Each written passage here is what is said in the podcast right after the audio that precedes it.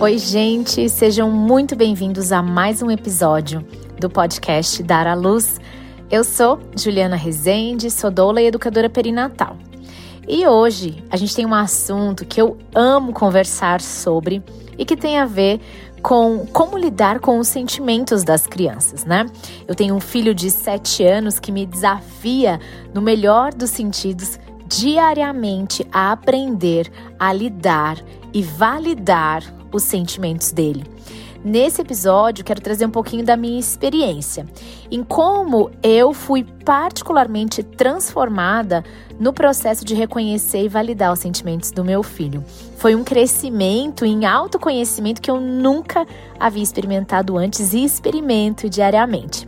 Ao olhar para os nossos filhos, a realidade é que a gente se enxerga, a gente se percebe. Então fica comigo nesse episódio que eu vou te responder. Devemos validar os sentimentos das crianças?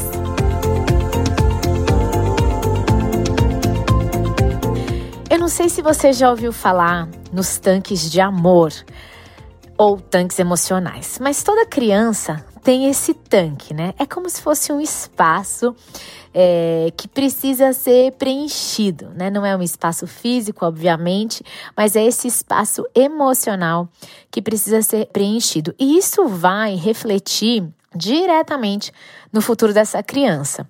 Em coisas é, como quão empática ela vai ser, quão amorosa ela vai ser, como que ela vai lidar nas relações, né, dela, o quão segura essa criança vai ser, em como que ela vai entender o amor, expressar o amor, aquilo que ela vai aceitar dentro de uma relação e coisas como essas. Por isso que o investimento nesse tanque de amor é tão importante. Como mães e pais, a gente precisa de fato não pensar somente nos investimentos financeiros, mas pensar nesse investimento emocional, nesse investimento emocional que leva tempo, literalmente, é, esse tempo mesmo de relógio que a gente para para poder ficar ali com a criança, mas também leva tempo porque você vai precisar também parar para se preparar para isso, para aprender como é que faz isso, né? E esse tempo investido faz muita diferença. Mas para isso, a gente precisa aprender praticamente um novo idioma. Quando a gente quer encher o tanque de amor de uma criança, a gente tem que aprender um novo idioma, porque é uma nova forma de comunicação. Nessa forma de comunicação com a criança, a gente tem que ser muito mais compreensível muito mais amoroso, muito mais empático. E talvez a gente tenha que aprender novo idioma e talvez desaprender outros, né? Esses idiomas aí que a vida nos ensinou, sabe? O idioma da violência, o idioma do silenciamento, o idioma da humilhação, o idioma da depreciação e assim por diante, né? Tento falar num tom um pouco mais humorado e até mesmo leve, mas porque é muito difícil e pesado, é, muitos de nós, talvez você esteja ouvindo esse podcast e lembrando de como foi, né? A sua infância, em especial ali a primeira infância, até por volta de 6, 7 anos, aonde a gente precisa ter esses tanques cheios e a gente não tem, né? Ou faltou, encheu, mas não encheu tanto. Claro que a gente sempre faz um movimento de compreender e aceitar que os nossos pais deram aquilo que eles podiam dar ou deram aquilo que eles conseguiam dar, né? Mas a gente precisa aprender a fazer diferente, né? A gente precisa cuidar da saúde emocional das crianças. É, e isso começa na infância. É saúde emocional, é inteligência emocional, não é coisa de adulto, não. Já começa lá dentro da barriga, vou te dizer, viu? Mas uma criança que ela é muito silenciada, então, uma criança que ela não pode expressar os seus sentimentos, ela vai ter dificuldade de expressar seus sentimentos no futuro e de impor limites, por exemplo. É, existem frases, coisas que a gente normalizou porque fizeram com a gente, a gente pensa, ah, é assim mesmo, mas que expressa uma falta de respeito muito grande àquele indivíduo, né? E a gente tem que olhar para essa criança como um indivíduo. Eu lembro, eu comecei a perceber, é, comecei a me deparar com essa falta de respeito com a criança. É, quando o Pedro era bebê e eu ia nos lugares, eu percebia que muitos lugares que eram assim familiares, a criança era vista como alguém que estava atrapalhando. E eu comecei a pensar um pouco sobre isso, sabe? E é uma criança, é uma pessoa, é um indivíduo, é um ser humano e que merece respeito e que merece ser é, atendido em suas necessidades físicas, emocionais, como qualquer outro ser humano, né? Mas a gente normaliza muita coisa. Então, assim, a criança ela é silenciada, em que sentido que eu tô dizendo, né? Que vai prejudicar a saúde emocional dela e depois essa questão de expressar os sentimentos. Por exemplo, vou dar um exemplo super clássico. Ela caía e se machucava e ela levantava chorando. É, ou alguém falava assim: Não, tá, tá tudo bem, tá tudo bem, levanta, levanta, levanta, vamos lá, vamos lá, ó. Ah, e aí, e aí falava assim: Ah, ela nem chora, porque a vida é assim, né? Na, na vida tem que aprender que vai cair, vai levantar e vai. Sabe, coisas do tipo, com uma criança que na verdade precisava ali ser atendida, de um abraço, de alguém perguntar se tá tudo bem, precisa de alguma ajuda. Eu fico pensando, né? Qualquer pessoa que cai na rua, a gente não vai falar assim, pessoa, um adulto. Vamos lá, levanta, levanta, levanta, tá tudo bem, tá tudo bem. Não! Você para, você pergunta, machucou, tá tudo bem, precisa de algo, sabe? Coisas do tipo. E eu comecei a perceber isso aí, falei, poxa, tá errado isso aí. Outra coisa, quando de repente a criança chora e vamos entender que esse choro, é, esse que eu tô falando, é uma resposta em alguma angústia, entendeu? Então, e mesmo que pra gente seja assim, ah, isso não é nada, tipo, sei lá, alguém foi, chegou e desligou a televisão, né? Essa criança, ela chora. Ah, deixa eu abrir um parêntese aqui. Gente, mães, pais, né? Combinem com os filhos de vocês o tempo antes de desligar a TV. Vou, vou, vou dizer como eu faço. Então, assim, se eu sei que, tá bom, a gente vai sentar agora e são 30 minutos, tá? Eu falo pro Pedro, Pedro, são 30 minutos para você assistir, tá? Que a gente tem 30 minutos agora para fazer outra coisa, enfim. Quando falta ali uns 5 minutos, eu falo, Pedro, ó, tô colocando aqui o timer, sabe aquele, a contagem regressiva lá. E falo, tem cinco minutinhos, filho, tá bom? Quando apitar, a gente precisa tomar banho. Então eu já preparo, né? Eu não chego, sabe, na hora e falo, bora, bora, bora, vamos lá, desliga a televisão, blá, blá, blá, calma. Porque às vezes falta só um pedacinho, né? Às vezes está terminando uma cena. Sabe quando a gente tá num filme num seriado que falta aquela. Imagina, você não chega e desliga a televisão na frente de nenhum adulto, né? Assim, do nada. É, vamos, vamos lá. E por que a gente faz com a criança, né? A gente, a gente normaliza algumas coisas. Então, eu tô dando esse exemplo, por quê? Então, vamos supor que você foi dessas ou desses que chegou e, tipo, desligou na lata, na cara da criança e, e não, não interessa, né? Tá, tá na hora. E aquela criança vai começar, alguns, né? Provavelmente a chorar. Você fala, engole o choro porque não tem motivo de chorar. Isso não é motivo. E às vezes a gente ainda fala, bom, não vou falar, gente, eu não vou dizer a gente não, porque eu não faço isso não, viu? Mas se você faz, dá tempo de você mudar. Mas você fala assim, e se você quiser, eu te dou um motivo para chorar. Quer dizer, você já tá falando de violência, já tá falando de agressão, já tá falando de, né, eu ainda te bato para você poder ter um motivo. Então, olha o que eu tô trazendo, né? Você pode pensar, mas, mas fizeram isso comigo, eu tô aqui, tô viva, né? Que bom que você tá viva, né? Porque acho que a intenção não era ferir ninguém a ponto de você não estar aqui. Mas assim, gente, não podemos normalizar uma falta de respeito tão grande. entendam, não estou dizendo que criança não tem que ter limite. Não estou dizendo que a gente não tem que colocar, é, expressar autoridade plena. Mas eu estou dizendo que existem caminhos que a gente pode fazer com que a criança se sinta respeitada. Então, eu vou desligar a TV sim em 30 minutos e ele vai sim tomar banho em 30 minutos porque faz parte da nossa dinâmica. Agora, eu vou explicar para ele, Pedro, precisamos tomar banho daqui 30 minutos. Então, a mamãe vem te avisar, em 5 minutinhos a gente coloca o timer. E eu lembro que desde pequenininho a gente fazia assim. Então, hoje, quando ele ouve o timer, apesar de que ele vai fazer sete anos, às vezes ele até tenta me dar uma, né? Mas eu, a gente conversa e ele entende. Deu o tempo, deu o tempo, porque precisa fazer alguma outra coisa. Por que eu tô falando isso? Porque isso é uma criança que vai sendo silenciada. E aí, essa, essa criança, quando se tornar um adulto, vai ser muito provavelmente uma criança que vai engolir as emoções, porque ela foi ensinada desde pequena que ela tinha que engolir aquele choro, que ela não tinha motivo para né, se expressar, expressar sua tristeza e assim por diante. Ela vai começar a invalidar aquilo que ela sente, porque não tem motivo. Assim que a gente ensina.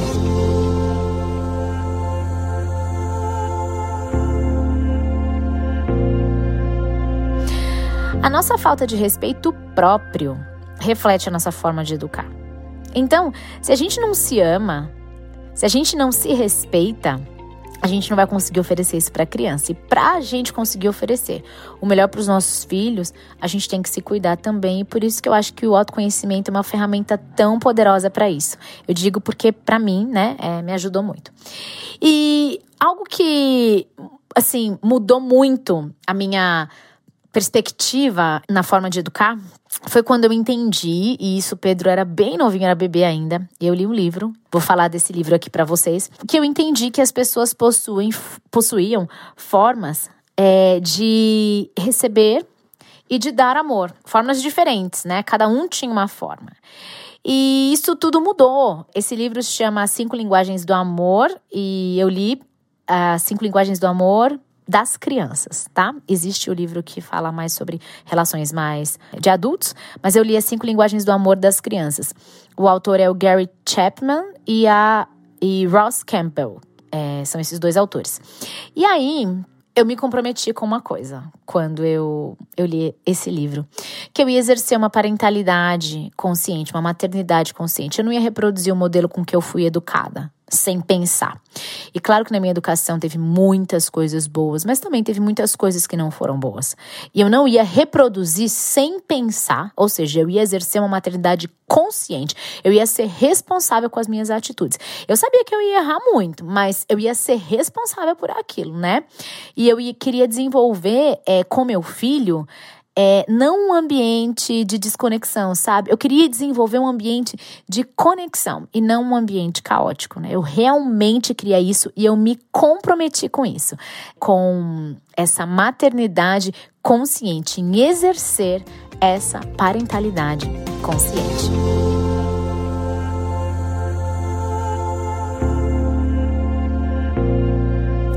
E na minha experiência eu aprendi que os filhos sentem. Desde lá dentro da barriga, a criança já tem experiências que provocam sensações, né? É uma resposta muito natural que acontece desde que eles estão lá dentro da barriga. As crianças sempre se expressam.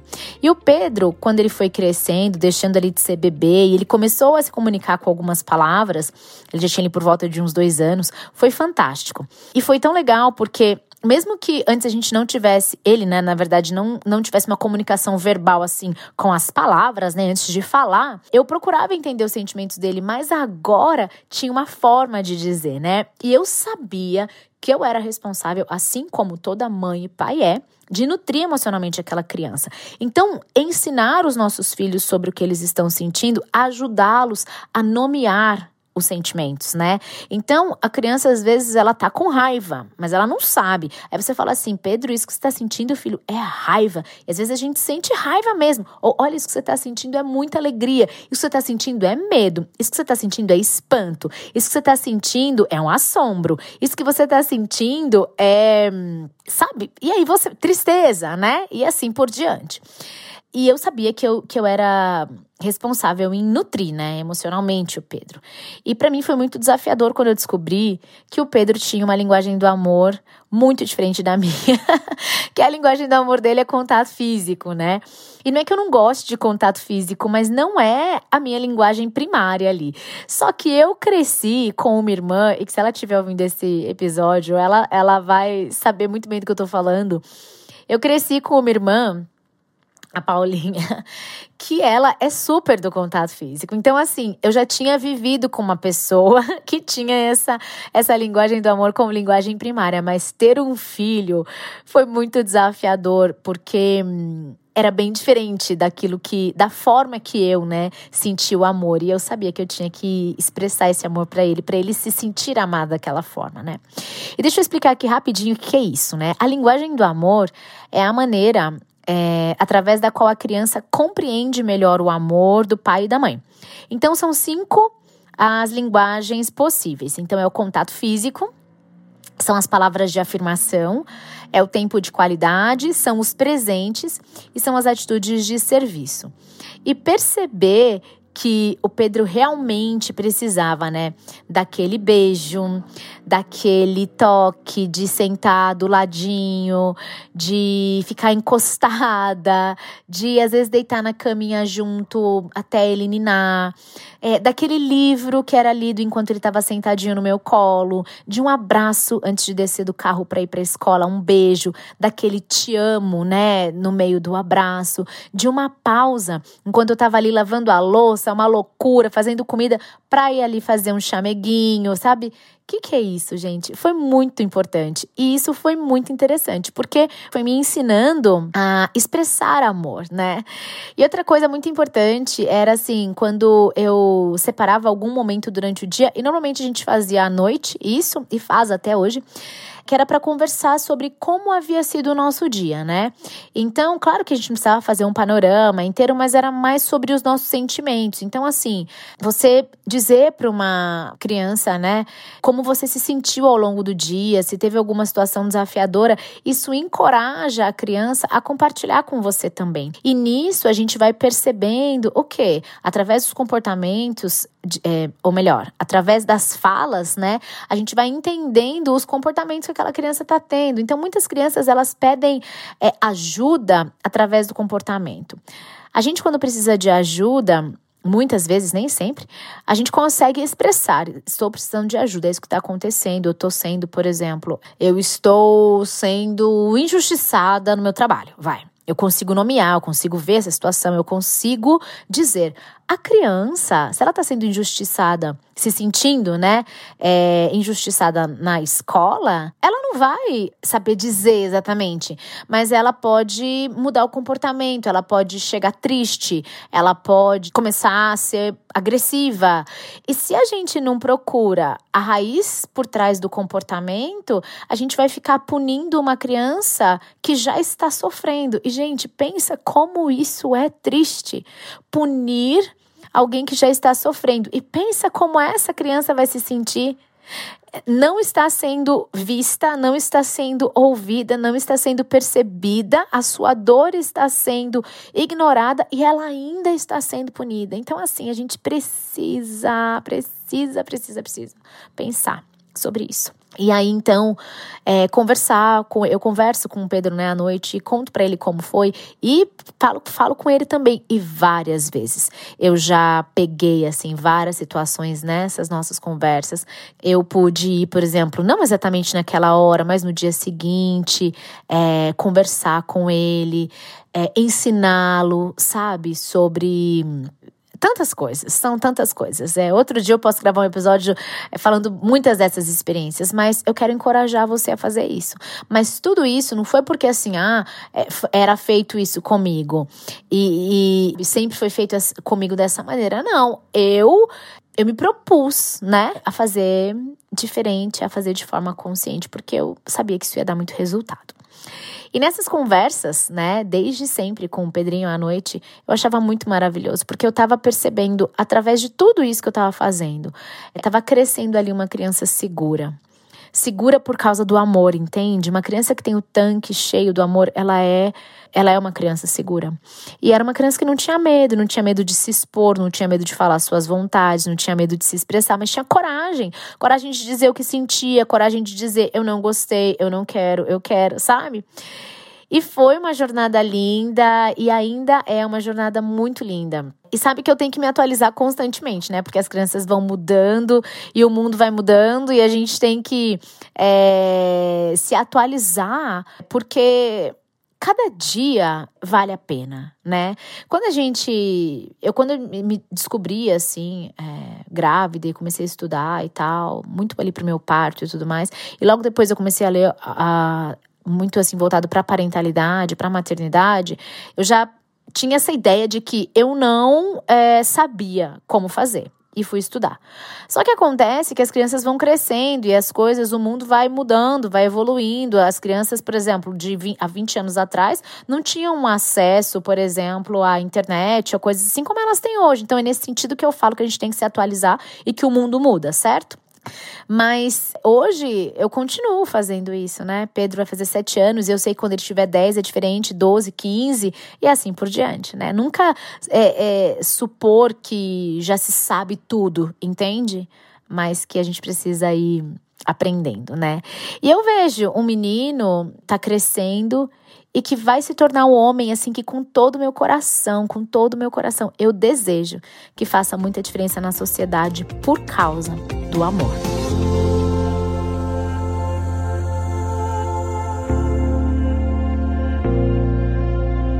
O que a gente precisa mesmo é se esforçar para educar os nossos filhos com atitudes e com palavras de amor e de respeito. O amor é o alicerce, né? E aquilo que a gente promove se torna aceitável para a criança, né? Então, falas muito brutas, sabe? Tipo, você não vai dar em nada, você faz tudo errado. Eu te explico várias vezes, eu falo, falo, falo e você não faz nada certo. Coisas do tipo xingamento, né? Tem xingamentos mesmo, é que eu nem vou dar exemplos porque eu acho tão, tão bruto mesmo isso, sabe? Xingamentos, com, comentários depreciativos. Então, assim, nossa, você tá ficando gordo, você tá ficando cada vez mais burro. Por exemplo, a criança fala, ah, eu vou tentar fazer isso. Ah, vai dar errado isso aí, com certeza vai dar errado. Coisas que vão é, diminuindo a criança, diminuindo na sua autoestima, diminuindo na sua, na sua capacidade a gente vai depreciando a criança. A gente vai é, minando as forças dela, sabe?